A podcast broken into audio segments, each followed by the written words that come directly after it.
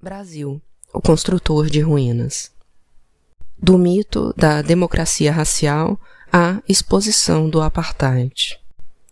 Dilma Rousseff, que governou de 1 de janeiro de 2011 a 12 de maio de 2016, até ser afastada por impeachment, foi festejada como a primeira mulher na presidência do Brasil. Seu governo, porém, tornou-se tão indefensável em diferentes áreas que as forças de esquerda unidas contra o impeachment tiveram que, na impossibilidade de defender o governo, concentrar-se na defesa da democracia. Fazer os dois era uma operação lógica complicada. Tornou-se comum ativistas de esquerda começarem uma frase com apesar do péssimo governo de Dilma Rousseff, ou não estou aqui defendendo o governo de Dilma Rousseff, mas. E era mesmo a democracia que estava em jogo. Dilma deixou o cargo como a presidenta que havia demarcado menos terras indígenas desde a redemocratização do país. Aproximou-se ainda mais dos setores ligados ao agronegócio predatório e acelerou o desmonte da Fundação Nacional do Índio, a FUNAI, as estatísticas apontam que são justamente as terras indígenas as que mais protegeram a floresta do desmatamento. De acordo com o estudo do Instituto de Pesquisa Ambiental da Amazônia, o IPAM, as terras indígenas, TIs, assim como outros tipos de áreas protegidas, além de exercerem papel fundamental na conservação da biodiversidade, atuam como barreiras ao avanço do desmatamento. A perda de floresta dentro das TIs foi inferior a 2% no período de 2000 a 2014, enquanto a média de área desmatada na Amazônia, no mesmo período, foi de 19%. Segundo o Instituto Socioambiental, entre agosto de 2016 e julho de 2017, as TIs concentraram apenas 2% de todos os desmates na Amazônia. Sua política econômica também foi considerada equivocada, ou mesmo um desastre. É necessário reconhecer, porém, que Dilma governou em situação muito menos favorável do que Lula, ao enfrentar os efeitos da crise mundial de 2008. Sem o carisma de Lula, nem experiência como política, nem gosto por fazer política, sua popularidade despencou enquanto o desemprego aumentava. É importante compreender que Dilma também pagou por algo que começou no governo anterior, mas que só ficou explícito no seu a confrontação dos privilégios pelo deslocamento dos lugares estabelecidos. Foi no início da segunda década do século, durante os anos da primeira presidenta mulher da história do Brasil, que se tornou explícito que os negros, e principalmente as mulheres negras, grandes protagonistas deste momento, não ficariam mais no seu lugar, o que significava que aceitariam ainda menos passivamente continuar na senzala moderna. Nos governos de Lula, as cotas raciais nas universidades ganharam concretude no cotidiano das salas de aula. As políticas de ampliação do acesso no ensino superior dos mais pobres, por mais críticas que mereçam por ter priorizado o modelo de ensino privado, que trata a educação apenas como um negócio rentável e com frequência de baixa qualidade, garantiram o acesso dos mais pobres a curso superior. A maioria dos mais pobres é negra, pretos e pardos. Até então, com exceções que só confirmam a regra, a presença dos negros era restrita aos trabalhadores uniformizados que cuidavam da limpeza e de outros trabalhos mal remunerados e considerados subalternos no Brasil. Vale a pena revisitar a dissertação de mestrado em Psicologia Social de Fernando Braga da Costa.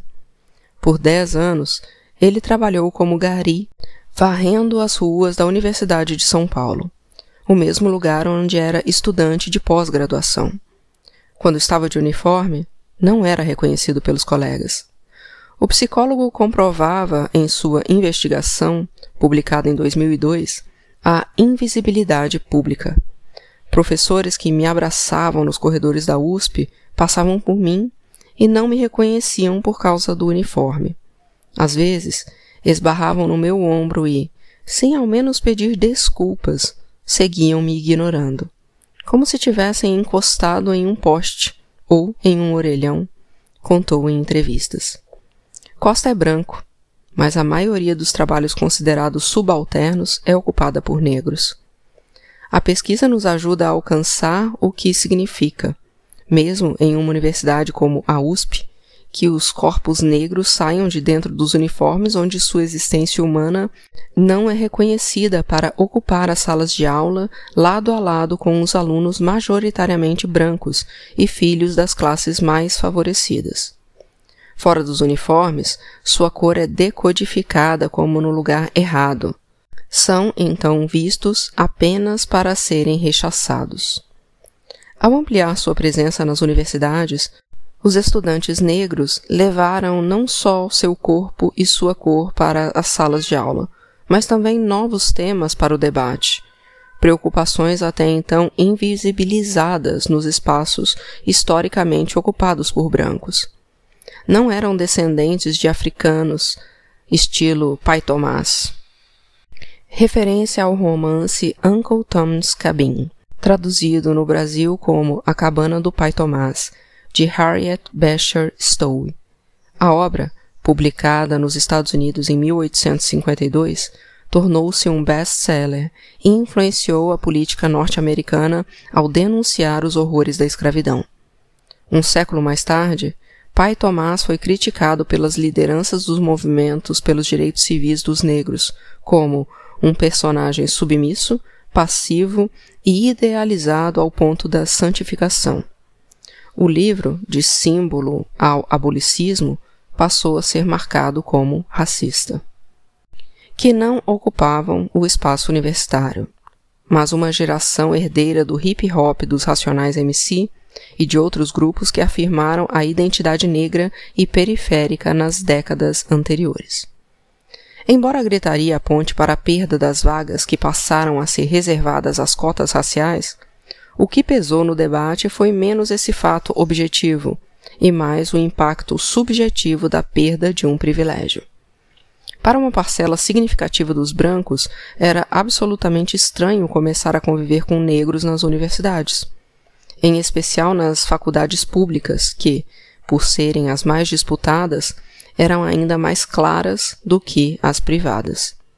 No Brasil, há essa inversão os brancos fazem o ensino médio nas melhores escolas privadas para conquistar uma vaga nas universidades públicas, as mais reconhecidas no ensino superior. Já os negros cursam o ensino médio nas escolas públicas, em geral carentes e fracas, e a maioria acaba só conseguindo uma vaga nas faculdades privadas consideradas de segunda linha. O debate que se instalou no final da primeira década era furioso. Uma parcela daqueles que se posicionavam contra as cotas raciais tentava mostrar, como até hoje tenta, que o privilégio seria dos negros por terem facilidades que os brancos não tinham para disputar uma vaga na universidade. Invertia-se a realidade na qual, até hoje, os negros são os mais pobres, os que recebem os salários mais baixos, os com menos educação e menos acesso à saúde, os que têm menos tudo. O Brasil nunca teve políticas de inclusão na população negra desde a abolição formal da escravatura, em 1888. Os descendentes dos quase 5 milhões de africanos escravizados que chegaram à costa brasileira, alimentando com corpos humanos um comércio que durou mais de três séculos, são, ainda hoje, os que vivem pior e morrem mais cedo. O Brasil foi o último país das Américas a abolir a escravidão negra. Esse fato não é um acaso. E deixou marcas profundas. O racismo estrutura a sociedade brasileira. O enfrentamento dessa realidade foi encoberto por décadas pelo mito da democracia racial. Aquele que diz que no Brasil não há conflitos entre brancos e negros. Desde, é claro, que os negros aceitem seu lugar subalterno na sociedade brasileira e aceitem liderar as piores estatísticas de vida e de morte. Em 31 de janeiro de 2014, o racismo produziu uma imagem que reproduzia os tempos mais brutais da escravidão. Um jovem negro foi acorrentado nu a um poste, depois de ser torturado por jovens brancos e ter parte de sua orelha arrancada. A fotografia que atravessou o mundo desnudava o Brasil. Uma parcela considerável dos brasileiros nunca compreendeu que era pelo país que as ações afirmativas precisavam ser feitas, que era também por eles, mesmo que brancos. Uma parcela dos brasileiros jamais entendeu o que são ações afirmativas e, assim, também não foi capaz de perceber que as cotas raciais eram políticas tímidas e insuficientes diante da injustiça histórica cometida contra os negros. Corrigi-la não significa apenas implementar políticas públicas atrasadas em mais de um século para os negros, que hoje representam a maioria da população, mas tentar ampliar as chances de o Brasil, como país, ser capaz de realizar a si mesmo. Quando se condena a maioria da população a uma educação que não educa, a subempregos que não permitem ampliar seu potencial, quando não a morte precoce por falta de acesso à saúde ou por bala, não há chances de se tornar um país que seja mais do que uma soma de precariedades e um constante perpetuador de abusos. Também não há como barrar o massacre cotidiano que destrói em número muito maior os filhos de mães negras. Essa dimensão coletiva das cotas raciais não é compreendida até hoje. E nunca foi bem explicada. Naquele momento se instalou talvez a primeira grande polarização, o que não permitia que um lado escutasse o outro. Se a intenção de proteger privilégios dos brancos era evidente no debate, também era evidente que havia muito desconhecimento sobre o que estava em disputa. Inclusive, parte da população mais pobre e despolitizada não compreendeu o que estava em jogo no debate das cotas raciais. Com a convicção de fazer o certo, a parcela mais progressista se esquecia de continuar fazendo corpo a corpo nas ruas, o que se mostraria devastador mais tarde. Nesse sentido, o debate das cotas também foi um marco. Esqueceu-se ali de fazer política de base. O PT ignorou o que tornou o PT, mas não só. Esse foi o erro crucial de todo o campo progressista. O equívoco ficou evidente a partir das manifestações de 2013, quando os partidos de esquerda não foram capazes de entender o que ouviam, isso nas poucas vezes em que escutaram também cobrou enorme preço nos protestos que resultaram no impeachment de Dilma Rousseff. O custo de abandonar a política de base revelou-se ainda maior com a eleição de Jair Bolsonaro e das forças representadas por ele. Para se contrapor às cotas, a direita e parte do centro evocavam o discurso da meritocracia, a defesa de que é preciso conquistar seu lugar por mérito. É possível concordar com essa tese desde que todos tenham como ponto de partida a mesma base mínima. Não é o caso. E o que temos hoje é um partindo de avião e o outro caminhando com pés descalços, sobre uma estrada esburacada e cheia de obstáculos, para chegar ao mesmo lugar. Se os negros seguem sem nenhuma chance por sua própria culpa, então uma das sociedades mais desiguais do planeta pode continuar como está que é, afinal, o que parte das elites quer. Parte dos opositores das cotas raciais invocou o direito dos brancos pobres, como se eles respondessem às mesmas terríveis estatísticas reservadas aos negros em cada pesquisa do Instituto Brasileiro de Geografia e Estatística, o IBGE. Esquecem-se que a maior parte dos brancos pobres chegou ao Brasil nas imigrações europeias do final do século XIX, como parte de uma política pública com a promessa de ganhar terra. Há uma enorme diferença entre ser imigrante, por mais dificuldades que seja necessário enfrentar, a ser escravo, mercadoria.